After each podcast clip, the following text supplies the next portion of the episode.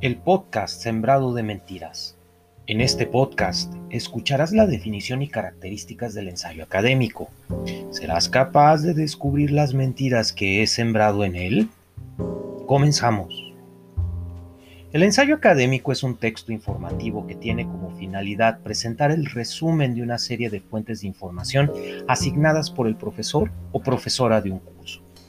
Es uno de los textos académicos fundamentales que todo estudiante universitario debe dominar para demostrar que aprende y aplica un conocimiento propio de su profesión. Es común que el ensayo académico siga la estructura PITACR. En primer lugar, la portada, que contiene los datos de identificación del trabajo. En segundo, la introducción, que expone la finalidad y el objetivo del ensayo, además de presentar las fuentes de información.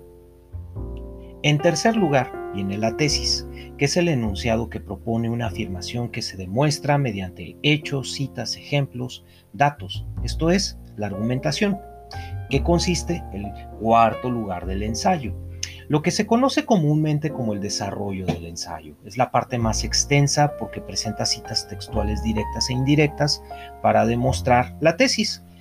Para referir estas ideas, estas citas, basta con anotar el nombre de pila de cada autor citado.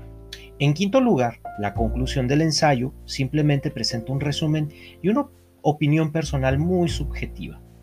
Por último, las referencias, que se presentan con sangría al inicio de párrafo y organizadas alfabéticamente. Domina esta estructura y contenido del ensayo académico para entregar de manera efectiva tus producciones escritas en la universidad.